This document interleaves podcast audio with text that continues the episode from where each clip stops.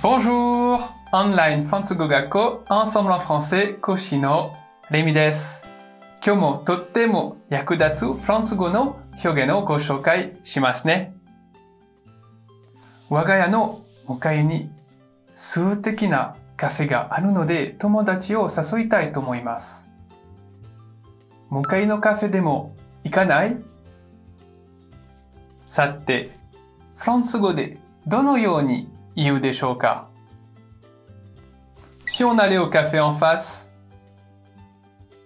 si on allait au café en face, si on allait au café en face, si on allait au café en face, si on allait à どこどこ。どこどこにでも行かない？どこどこに行くのはど？という勧誘の表現ですので、まるっと覚えておくと便利ですね。